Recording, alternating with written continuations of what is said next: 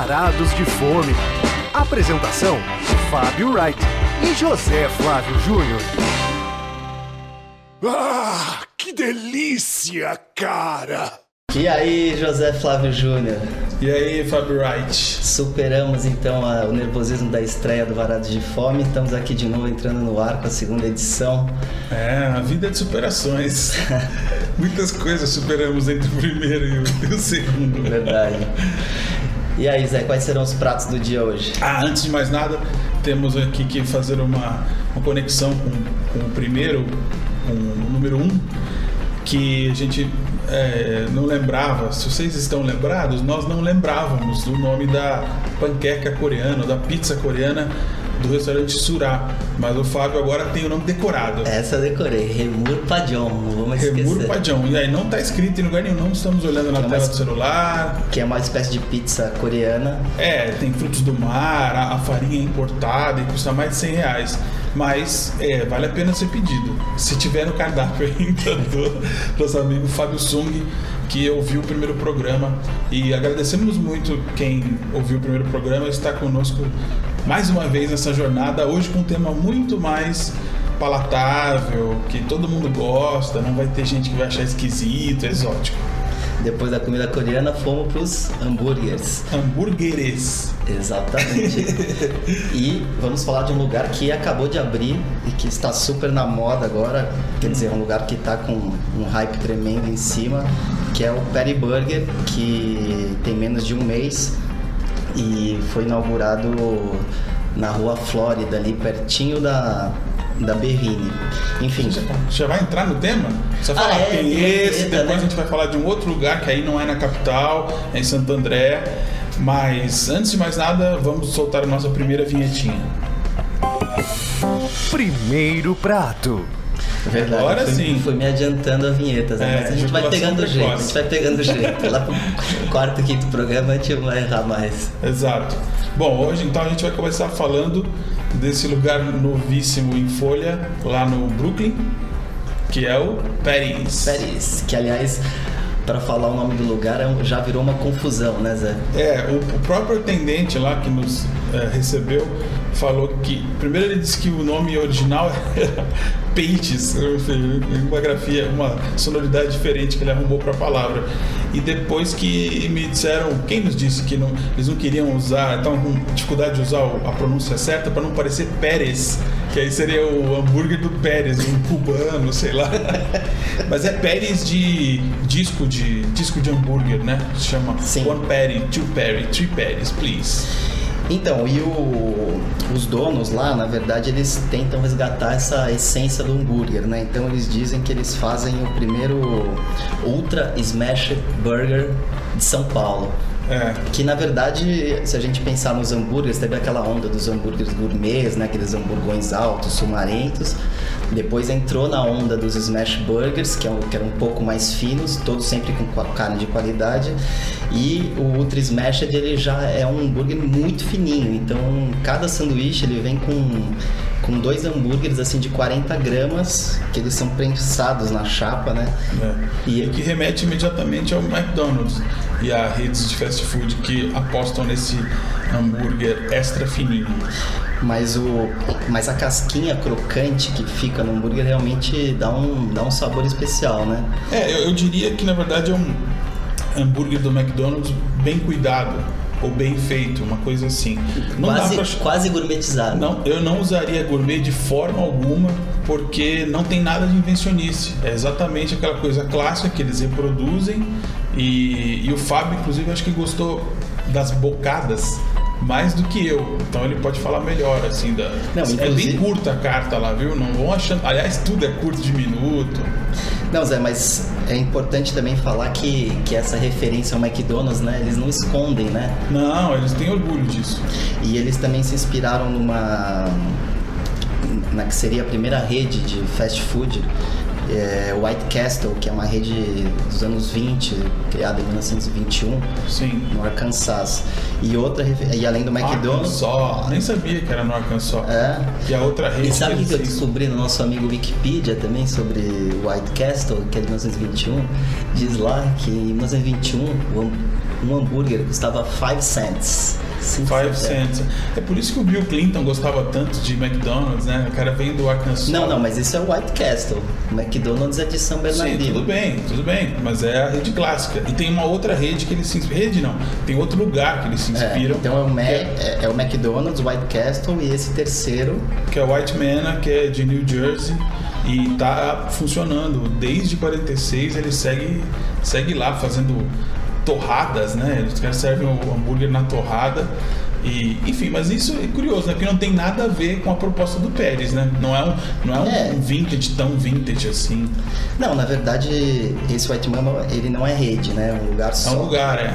Aliás, esse lance de torrada esquece, que é outro lugar que faz torrada, eu tô me confundindo. Não, mas assim, o, o que eles tentam fazer, na verdade, é essa, esse, esse hambúrguer old school, né? Então, por isso, essas referências a esses três lugares.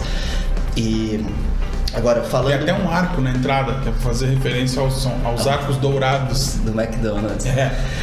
Mas, mas assim, a gente tá falando de um lugar, só para situar o nosso ouvinte, né? Que é um lugar assim, que é uma portinha Minúscula. e não tem aonde comer lá dentro, né? É. Então, assim. Tem dois lugares. Dois lugarzinhos no balcão que são também um pouco desconfortáveis porque tem todo o calor ali da cozinha que, que vem. Mas, assim, a gente. é, acho que a gente pode falar um pouco do que a gente provou lá, né? Ah, e o que a gente provou na praça, porque é isso, como é muito pequeno, eles recomendam que as pessoas levem seus lanches para uma pracinha. Ali, aí você vai desviando do cocô do pombo e vai dando suas bocadas. Ou senta na, na mesinha de anão. Tem umas mesinhas de anões, assim, que são é bem baixinha. Pra que- mim deu certinho, Pra né? você foi perfeito. Pra mim, cara, eu agachei no banquinho falei, caraca, cara. Não, mas e são essas mesas que os senhores jogam, jogam Dama, xadrez, dama no fim do é, dia, né? Exato. Mas tudo bem, é, eles até rolam um caô de um, um aviso pregado no- na sua sacola de hambúrguer dizendo que é bom comer na praça para receber o sol, a vitamina D. Tem até um storytelling que justifica você levar o seu hambúrguer pra praça. É, não, isso acho que é um, é um ponto negativo do lugar, porque é realmente muito desconfortável pra comer ali, né? É um ponto negativo se você estiver pensando em um lugar para você realmente comer ali imediata- imediatamente, porque ele também ele é muito mais um lugar de, de, de, de você buscar pick up, de você ir lá pegar teu lanche e levar para sua casa. A ideia é essa, você retirar. Isso é muito comum. Americano às vezes retira e come no carro. Por isso que carro de americano costuma ser bem sujo, cheio de papel de canudo e tal, que eles pegam nesses lugares o lanche e eles comem dentro. Até porque é, nos Estados Unidos é muito mais frio do que aqui. Então muitas vezes está nevando, o cara vai lá, pega o lanche, vai pro carro e, come come lá. dentro mesmo. Fica aquele cheirão gostoso. Não, mas eu fico. Assim, a gente fez a visita já era mais de duas da tarde, né? Eu fico imaginando aquilo na hora do almoço É, eles pra valer, né? que teve filas já quilométricas lá. É, inclusive na primeira semana eles dizem que venderam mais de mil hambúrgueres. Nossa. Né? Ou seja. É. Mas assim, é um lugar que, o, que esse hype em cima dele também tem um motivo, né? Que. Por trás do, do negócio estão o Henrique Azeredo, que é um, enfim, um aficionado por hambúrguer e tal, que viaja atrás de hambúrgueres, e ele se associou a uma dupla que é muito conhecida aqui de São Paulo, que é o Gregor Kesley, o Greg, e o, e o Jean Ponce. O Jean Ponce bartender, o Greg o chefe. E a gente pode até também falar um pouco da história do, do Greg, que ele tem uma história super curiosa, ele é australiano. É. E, e Já ele- passou por alguns empreendimentos. É, não, eu, ele- eu conheci na época do Drake, né? Ele tinha do um- Drakes, é. o Drakes, Drakes, é. é. Que ficava lá no Centro Brasileiro Britânico, em Pinheiros, naquela parte, nos fundos, um- um- enfim, uma parte arborizada. É, bem ampla. E foi ali que o, que o Greg surgiu, na verdade, né? Ah, foi ali naquele. Foi.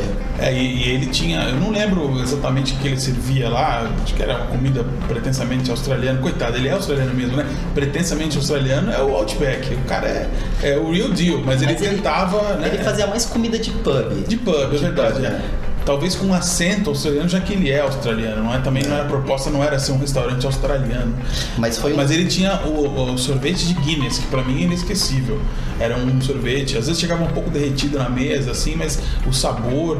Pena que ele, ele falou que tá com vontade de fazer de novo. É, Olha aí, sei Greg, vamos refazer esse, sanduíche, esse sorvete Mas aí. ele falou que precisa baixar o valor da Guinness, senão ele não, não fará de novo. Realmente tá caro.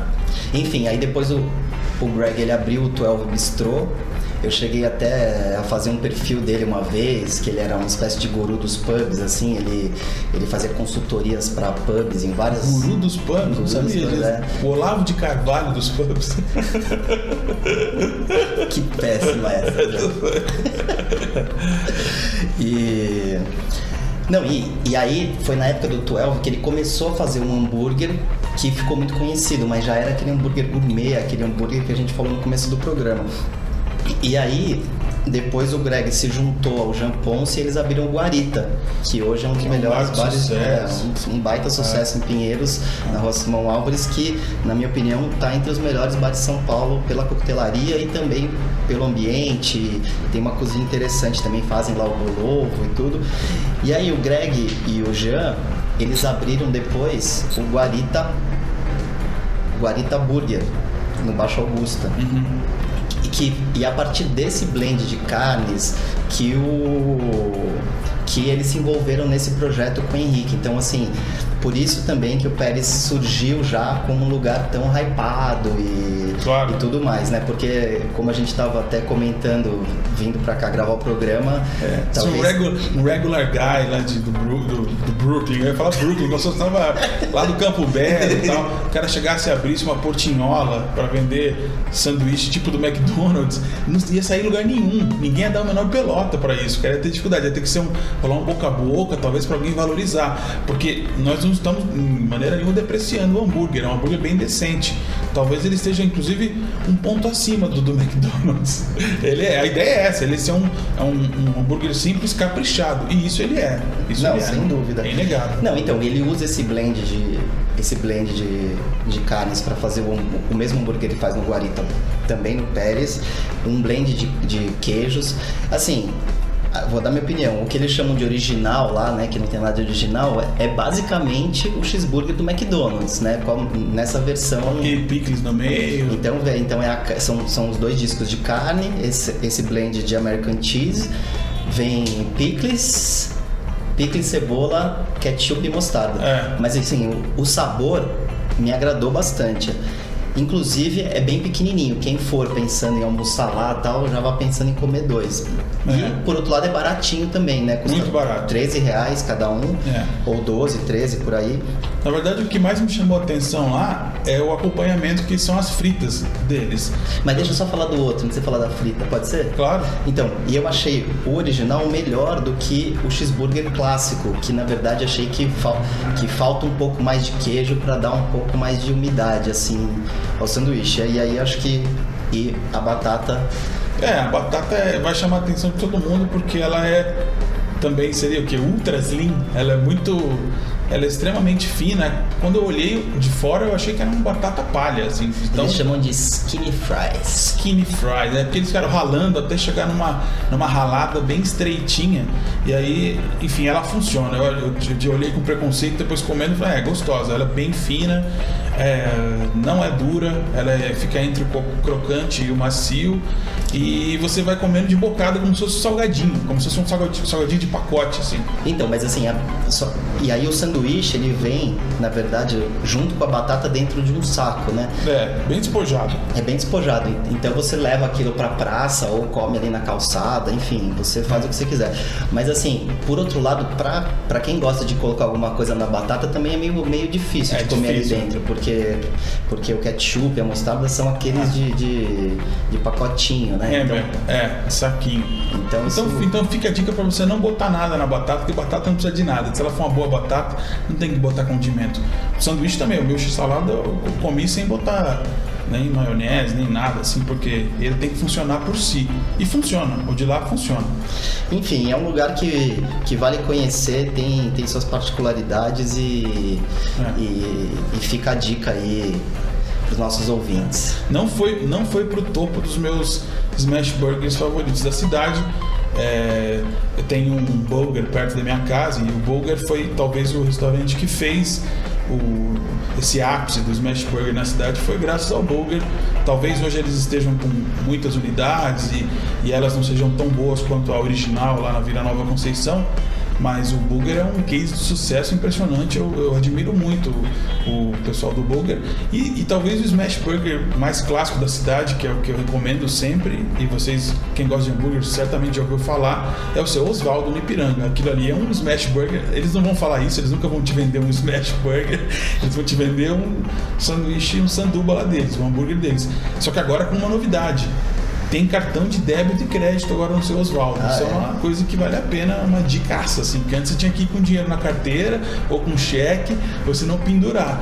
Mas agora eles chegaram na modernidade, depois de décadas em atividade, lá é um, é um smash burger, Também, não é? Claro. Feito na chapa, bem fininho, só que com aquele molho de tomate maravilhoso, que é o diferencial da, da casa. É, e acho que até um programa para quem quiser comparar esses hambúrgueres, né? A gente está falando de lugares bem diversos, né? Enfim, um no Brooklyn, outro no Ipiranga, é. Burger, tem várias produzem unidades. a mesma, a mesma coisa, basicamente. Um hambúrguer simples, bem feito. Com bons ingredientes, né? É, carne bem fininha. E é isso, a simplicidade, o simples é, né? Tem que ser valorizado também. Às é. vezes o simples é o que eu vale. acho que tam, eu acho que o bacana desses lugares é, é o que a gente falou também no começo, né? Essa coisa da essência do hambúrguer, né? Tem isso. alguns lugares que estão perdendo um pouco é. isso, colocando tanta coisa no hambúrguer é. que você não sente mais o gosto do hambúrguer, né? Vira talvez uma outra coisa. É, agora o papo sendo a essência do hambúrguer, a gente tem que ir para outro bloco. Que realmente aí sim a gente vai falar de uma coisa incrível. Você vai soltar a vinheta, não? Claro. Segundo prato. E aí, Zé, nosso segundo prato será o. A fantástico Burger Map em Santo André.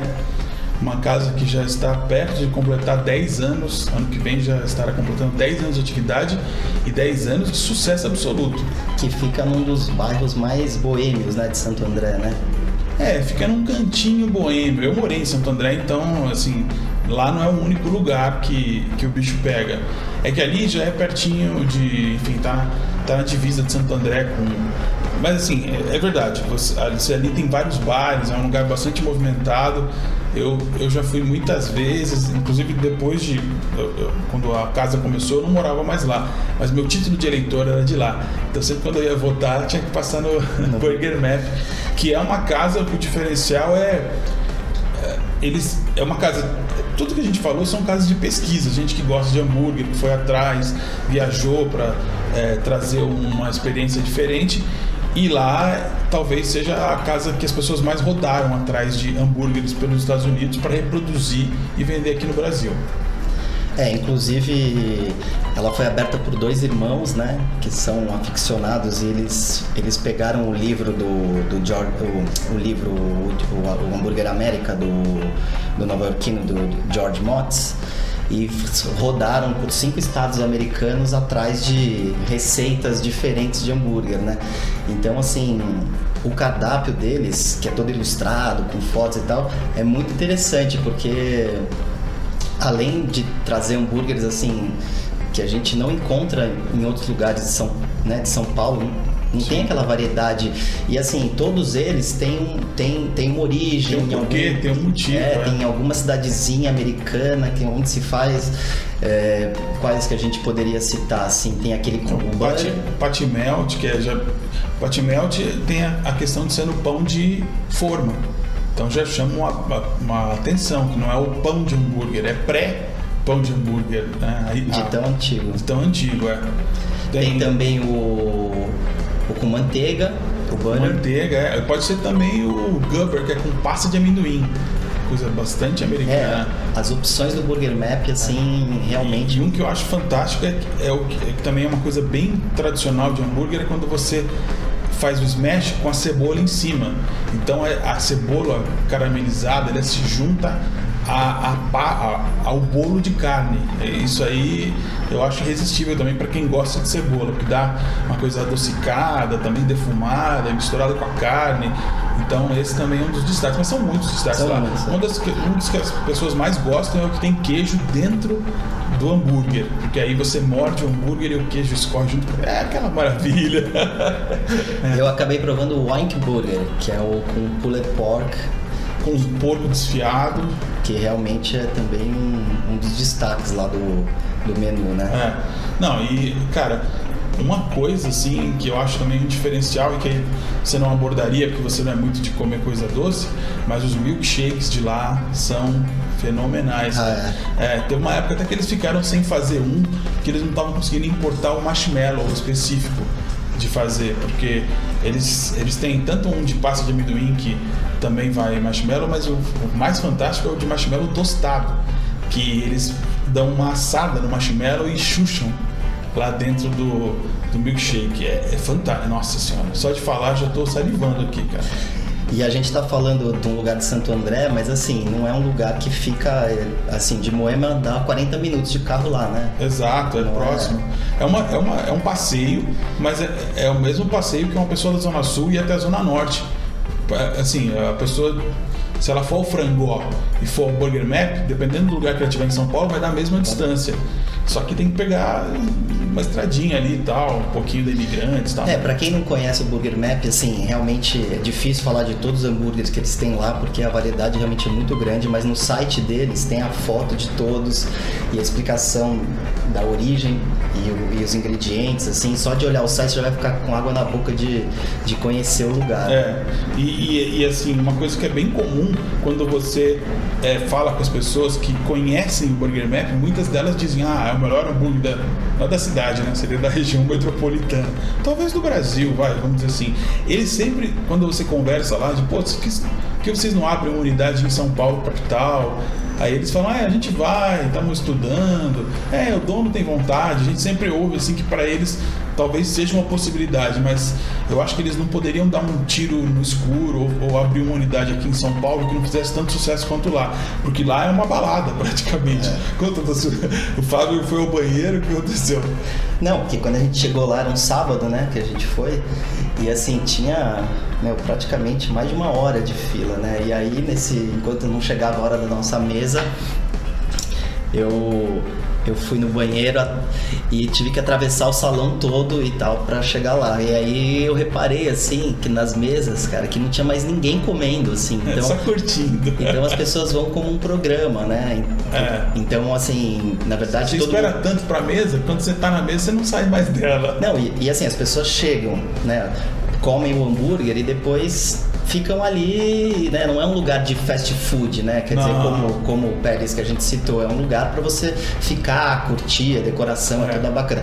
Assim, eu acho que é um hambúrguer de grande qualidade. Eu não gosto muito desses rankings de melhor e tal, mas ele talvez esteja entre é. os, os, melhores, mas assim, não cravaria assim de. É curioso que também muitas pessoas gostam de, do All-In, que também tem origem no ABC e depois abriu uma unidade no Itaim, mas não é tão badalado. Não é tão badalado. É, mas você gosta do All e também, que, né? E que, será nossa, e que será a pauta nossa no futuro, hein? No ah, futuro ah, vamos. Falar, falaremos vamos do All mas com, all com, com, a outra abordagem que, que não é essa de hoje. É, né? é, é, é. Só para dizer que também é uma casa que, bom, o All realmente saiu de lá. O Burger Map ainda vai te obrigar a fazer a viagem, mas vale a viagem. Vale, Isso vale, aí... sem dúvida vale. E é um lugar assim que é, é muito bom ver lugares com tanta personalidade, tão interessantes e que com donos tão dedicados ao lugar, né, fora do circuito, é. né? Então acho que o Burger Map assim é um lugar recomendadíssimo é. assim para se conhecer. Até porque a, a, única vez que eu tinha ouvido de alguém que é, antes de abrir um, um, lugar de hambúrguer no Brasil foi fazer uma viagem pelos Estados Unidos assim para conhecer e replicar receitas era o cara do San Louis que tinha uma unidade na Batatais, depois abriu outra, é, que eu me lembro, eles inclusive fazia viagens anuais. Acho que o pessoal do Burger Map também fica indo para conhecer outros lugares, ver se traz umas outras ideias. É um lugar de personalidade e é original pra gente, mas não deixa de ser um lugar que imita as receitas, né? Assim, não, Sim. Eles também não estão criando nada. Agora, eles já trouxeram é, é, grandes fritadores de hambúrguer dos Estados Unidos para fazer coisas, eventos no Brasil, eles investem na cultura do hambúrguer. Isso. Acho que é isso que é, que é emocionante para quem gosta de comer um hambúrguer, de saber que tem uma, uma história rolando, vai lá ver de que década que é, tal, ah, é 1920, ah, é assim por causa Digamos que é um assunto gostoso, né, Zé, de pesquisar. Pô, não, é um assunto maravilhoso e é raro, é difícil ter gente que não gosta de de hambúrguer. O, o, o que eu percebi hoje, sim, enquanto a gente estava fazendo a nossa visita, é que eu prefiro comer hambúrguer à noite. Eu prefiro como se fosse uma refeição mais do final do dia. no almoço eu não sinto muito assim. Não sei pra você como Então que você é. precisa voltar lá, volta à noite. lá. Outra que acha que vai ter o sabor, Ah. vai ter outro gosto. E é importante dizer que a noite fecha relativamente cedo, né? Não é um lugar que. Qual? O. Pérez. Ah, sim. Burger Map não, fica Não, Burger Map não, mas o Pérez acho que fecha 10 da noite, se não me engano. E, Ah. Ou seja, é um lugar que até teria potencial para ser um lugar de hambúrguer na madrugada e tal, mas a região ali Ah, só é. funciona no Não. horário comercial, né? Do lado da Berrine, a gente tá falando de um lugar que fica duas quadras da Berrine, né? Voltando Sim. a falar do Pérez, né? Mas é um lugar comercial, então hambúrguer na madrugada ainda é a Joaquim Floriano, com aqueles clássicos velhos, velhos de guerra lá, Joaquim, hein? Não, mas, cara, Quanto tempo você não vai lá? Outro dia eu fui, cara, no, Ah, você foi? no Dog, cara, não dá pra comer os hambúrgueres mais. Por cara. quê? Não, porque acho que ficaram pra trás, né? Acho que tem coisas muito melhores. Até o burger que você citou, que tem um preço fantástico, nem, nem se compara a qualidade, cara. É. É. Mas a gente é de uma geração que passou a adolescência Sim, cara, eu sempre tenho, meu, eu tenho uma ligação afetiva com, mais com Joaquins do que com, com o New Dog. Mas, mas assim, são lugares que, que obviamente a gente acaba de- deixando um pouco de ir porque vão surgindo coisas melhores, né? É. Mas, mas assim, são, Mas resistem, né? Sim, resistem. Tem, tem, o seu, tem o seu valor, né? Mas assim, dentro do desse, desse universo dos hambúrgueres, né? A gente, eles têm mais um, é, é mais um- uma memória afetiva, assim, né? É, verdade. Um sabor afetivo de infância. É. Por falar em infância, vamos para a nossa última parte do programa. Esgotamos o hambúrguer? Ah, esgotamos, esgotamos. Acho que deixamos as pessoas com vontade de dar uma abocanhada no hambúrguer. Hora da sobremesa. E agora vamos para a nossa parte cultural, em que falaremos de ser- filmes esquisitos, filmes estranhos. A gente Zé, tá brincando, porque Até hoje eu não sei se eu acho- gostei ou não gostei do, do Border, sabia, cara? Border, que é o filme É um sueco, filme sueco do diretor que ganhou sueco que ganhou a mostra um certo olhar em Cannes no ano passado e enfim é um filme é um filme que fala de uma assim os personagens do filme eles eles são ogros na verdade né? Então seria uma uma funcionária uma segurança de de uma alfândega, de um porto de um aeroporto, não fica muito, não fica muito claro que ela teria poder de, de ler as pessoas, ou seja, ela teria um faro especial e ela conta no filme que isso é porque ela teria sido atingida por um raio. Só que na medida filme que fantástico. é, um- é um filme fantástico. Só que na medida que o filme vai, vai se desenrolando, ele, não- ele é muito, ele é mais um suspense, mas tem umas pitadas de terror também.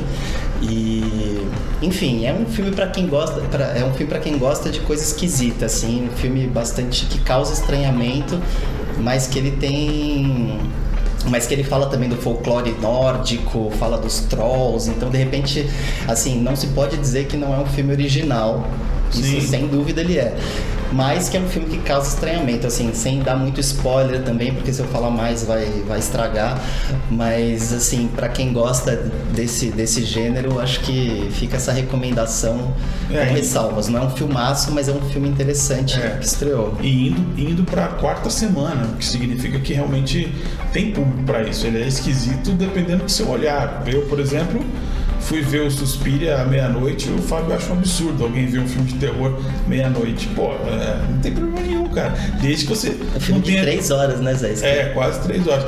Mas é assim, é só você não ter nada, nenhum problema com coisas satânicas, com rituais, com sangue jorrando, que não tem problema nenhum. É um filme, é um filme belo, delicado, com a Tilda Swindon, e ela tem uma parceira que o Fábio sabe o nome exato, ele não vai errar dessa vez. Quem é? Dakota Johnson, Dakota de 50 Johnson. tons de cinza. Pois é.